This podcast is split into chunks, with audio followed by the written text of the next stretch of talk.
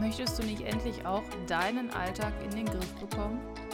Wäre es nicht schön, wenn du keine Termine und Aufgaben mehr vergessen würdest und du deinen Alltag mit Leichtigkeit organisieren könntest? Wäre ja zu schön, um wahr zu sein, ne? Nö, das muss doch kein Traum bleiben. Ich bin Jasmin und meine Mission ist es, mit meinem Podcast endlich produktiv aus dir einen Produktivitätsguru zu machen naja, du weißt, oder so ähnlich. Einen wunderschönen Tag. Es ist wieder Mittwoch, Zeit für eine neue Podcast-Folge. Heute geht es um deine To-Do-Liste und um es ein bisschen zu spezifizieren, warum du eine digitale To-Do-Liste nutzen solltest, also welche Vorteile sie gegenüber einer analogen Liste hat. Dass ich digital unterwegs bin, solltest du ja schon wissen, wenn du länger meinen Podcast verfolgst. Von daher überrascht dich diese Episode vielleicht nicht.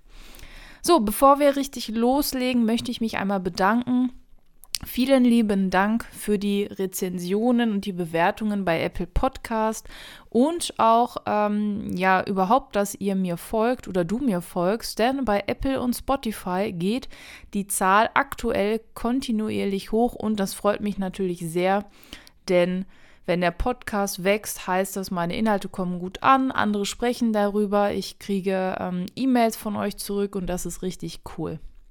Also lieben Dank und nicht vergessen, wenn du den Podcast noch nicht bewertet hast, dann bitte, bitte bei Apple einmal bewerten. Mir reicht schon, wenn du nur die Sterne anklickst und bei Spotify auch. Wenn du aber noch eine Rezension schreiben möchtest, sehr, sehr gerne. So, genug bedankt, wir legen direkt los. Du weißt ja, ich bin zu 100% digital unterwegs. Und wenn du den Podcast jetzt länger verfolgst und das jetzt nicht die erste Folge ist, die du hörst, dann wirst du das ja auch wissen. Und ich habe tatsächlich das einmal getestet, analog und digital zeitgleich. Heißt also zum Beispiel, ich hatte einen analogen Kalender, aber alles andere digital und so weiter. Für mich hat das nicht geklappt. Und ich bin der Meinung, dass es für viele nicht funktioniert. Es kann aber natürlich sein, dass du eine der wenigen Personen bist, bei der das dann funktioniert. Und heute geht es eben um die digitale To-Do-Liste und warum sie meiner Meinung nach der analogen Liste weit überlegen ist. So, ich habe mir vier große Gründe oder Blöcke überlegt und die möchte ich dir jetzt alles einmal präsentieren. Grund Nummer eins Zugänglichkeit, Nummer zwei Flexibilität, Nummer drei Kollaboration und Grund Nummer vier Listen. Und wir fangen jetzt ganz von vorne an mit Zugänglichkeit. Was meine ich damit? Ganz einfach, eine digitale To-Do-Liste ist von überall zugänglich. Je nachdem, welche App du nutzt, kannst du sie über den Browser öffnen, über jedes Handy, über jeden Computer und so weiter. Heißt also, du hast von überall Zugriff. Und in der Regel hast du sie auch immer dabei, denn wenn du eine App hast und die ist auf deinem Handy, dein Handy hast du in der Regel immer dabei. Also ich bin noch nie aus dem Haus gegangen und habe mein Handy vergessen. Was ich manchmal mache, ist, dass ich bewusst das Handy mal zu Hause lasse, wenn ich spazieren gehe oder so. Aber das ist eine andere Geschichte. Und was auch super praktisch ist, du kannst es nicht verlieren. Jetzt werden einige denken, ja, was, wenn ich mein Handy verliere? Ja, dann kannst du immer noch von irgendeinem anderen Gerät darauf zugreifen. Sei es über den Browser, über deinen Computer oder oder. Und was ich auch super finde, du hast alle Aufgaben, die du erledigt hast, in einer Übersicht gesammelt an einem Ort. Wenn du jetzt mit Zettel und Stift arbeitest, hast du hier einen Zettel, da einen Zettel und irgendwie finde ich das schöner, wenn ich das alles übersichtlich in der App habe. So, und übersichtlich ist auch schon eines der weiteren Punkte. Wir kommen zu dem großen, großen Punkt Flexibilität. Und da könnte ich dir jetzt wahrscheinlich stundenlang etwas erzählen. Ich versuche mich wirklich kurz zu halten. Also, es sind verschiedene Ansichten möglich. Je nachdem, welche App du nutzt, kannst du es umstellen, dass du von der Listenansicht zum Kanban-Board kommst. Oder du kannst priorisieren mit Farben, mit Flaggen, mit Ausrufezeichen. Du kannst die To-Dos also sortieren, wie du möchtest. Und generell kannst du alles auch immer wieder verändern. Hast du dich vertippt? Kein Problem. Dann nochmal neu ich habe das gehasst, wenn ich mich im Notizbuch verschrieben habe, aber das muss man dann einfach lernen, dass man sich auch mal verschreiben kann. Aber so kann ich das natürlich korrigieren. Ich kann auch meine To-Dos manuell sortieren. Also ich muss sie nicht nach Reihenfolge sortieren. Ich kann auch einfach sagen, so die Aufgabe mache ich jetzt und deswegen ziehe ich die nach ganz oben. Ich kann Erinnerungen eintragen. Das heißt, dass um 9 Uhr die App äh, irgendwie mir eine Notification zeigt und sagt, hier, jetzt wolltest du den und den anrufen. Ähm, ich baue immer Emojis ein. Das lockert das so ein bisschen auf und finde das toll, wenn alles ordentlich und sauber ist. Ja, wie gesagt, wenn ich mich verschreibe, verschreibe ich, dann muss ich durchstreichen oder Tippex und so weiter. Das nervt mich dann. Ich kann Termine weit, weit in die Zukunft eintragen. Das kannst du mit einem Kalender nicht, den du hier auf dem Schreibtisch liegen hast. Also ich kann To-Dos eintragen für 2030, wenn ich möchte. Ich habe meine Routinen dort und die muss ich nicht immer und immer wieder aufschreiben. Ich trage die einmal ein und schreibe auf, dass sie zum Beispiel nach Abhaken alle 30 Tage wiederkommen. Oder dass ich generell sage, ey, pass mal auf, ich möchte, dass du mich jeden dritten Sonntag erinnerst. Auch das geht. Und je nach App und in der App, die ich nutze, geht das, sehe ich meine To-Dos und ganz oben drüber sehe ich die Kalendereinträge, also meine Termine und so weiter für den Tag. Das waren jetzt nur ganz, ganz wenige Gründe und die auch im Schnelldurchlauf. Ne? Aber ich finde, das sind wirklich ganz, ganz wichtige Dinge. Also priorisieren ist ganz, ganz wichtig. Und generell, dass man wirklich die Wahl hat, jeden Tag nochmal aufs Neue zu variieren. Also ich kann äh, mit Farben arbeiten, ich kann mit Listen arbeiten und so weiter. Und das finde ich wichtig. Auch Routine. Ich habe eine Routine in meiner To-Do-App, die mich jeden zweiten Tag erinnert zu Staubsaugen. Einfach, weil ich das sonst manchmal nicht mache, wenn der Tag so voll ist. Wenn es da aber steht, dann mache ich das. Dann sauge ich auch um 20 Uhr abends. Ne? Ich habe kein, also ich habe ein eigenes Haus, ich habe also keinen unter oder oben, über mir, der über mir oder unter mir wohnt, also störe ich auch keinen, dann staubsauge ich auch mal um 20 Uhr. Ne? Wenn das da aber nicht stünde, dann würde ich mich wahrscheinlich aufs Sofa setzen. So, ja, das heißt, erster großer Grund Zugänglichkeit, von überall ähm, zugänglich und man hat es in der Regel immer dabei, kann man natürlich auch mit dem Kalender und so weiter, klar. Ähm, und es ist super, super flexibel und das ist schon einer der größten ausschlaggebenden Gründe für mich. So, der dritte Grund, je nachdem, ob du es brauchst oder nicht, Kollaboration, ist auch spannend für Firmen, für Unternehmen, wenn du mit anderen arbeitest. Du kannst je nach App Aufgabenlisten mit anderen teilen oder du kannst so Bereiche einstellen, wo du sagst, so hier kommen die Aufgaben für Person A, hier kommt Person B und hier C und D bin ich und dann kann man sich die Aufgaben hin und her schieben, die Aufgaben zuteilen und so weiter. Und man kann auch sehen, was die anderen gerade machen, zum Beispiel, wenn man das markiert. Ne?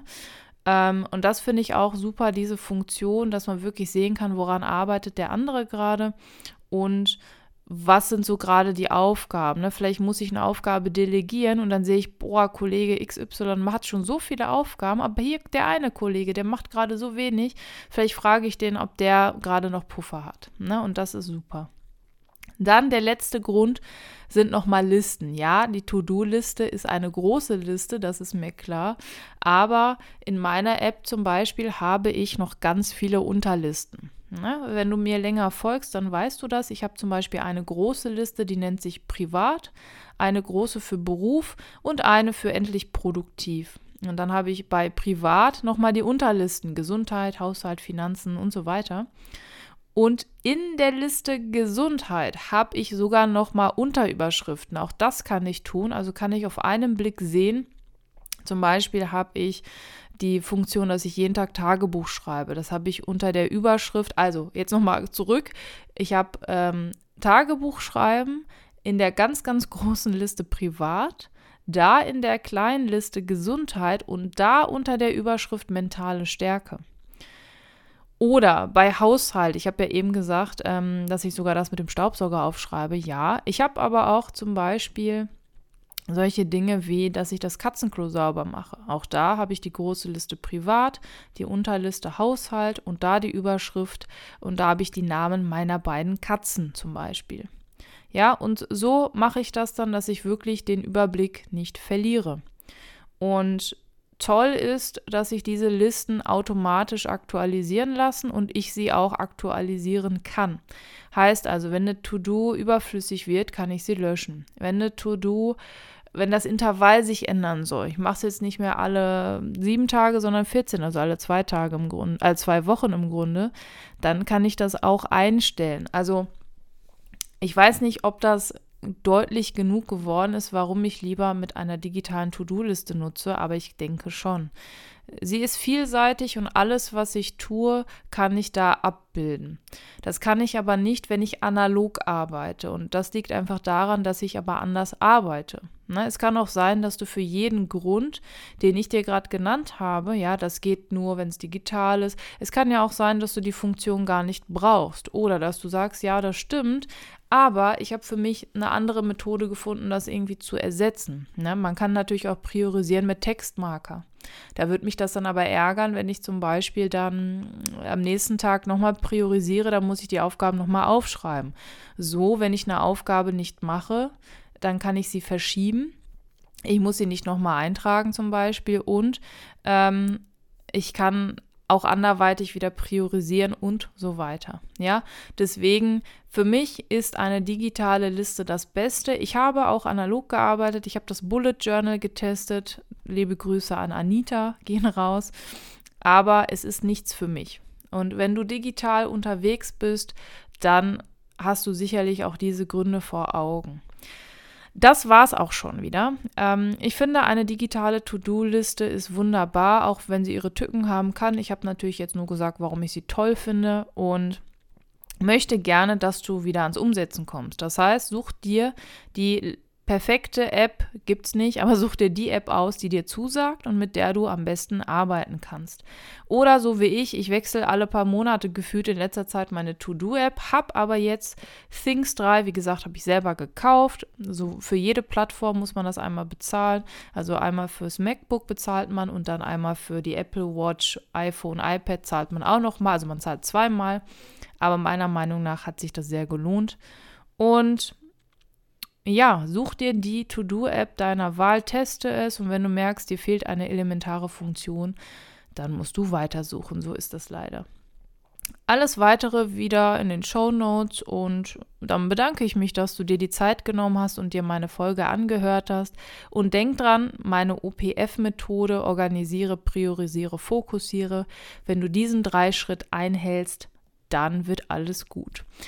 Und wenn du meinen Newsletter noch nicht abonniert hast, dann freue ich mich, wenn du diesen abonnierst, denn ich verrate dir jetzt schon mal was, das wissen auch nur diejenigen, die diese Folge hören. In der New nächsten Newsletter-Episode, hätte ich gesagt, in der nächsten Ausgabe, so, gibt es eine Übersicht aller Tools, die ich nutze, wie ich sie nutze und ähm, was, ja, was ich so damit mache. Weil mich einige gefragt hatten und ich habe gedacht, komm, das mache ich mal als Newsletter, weil ich das auch ganz nett finde das in einem Newsletter irgendwie zu verbreiten und nicht in einer Podcast-Folge, wo man auch keine Bilder zeigen kann.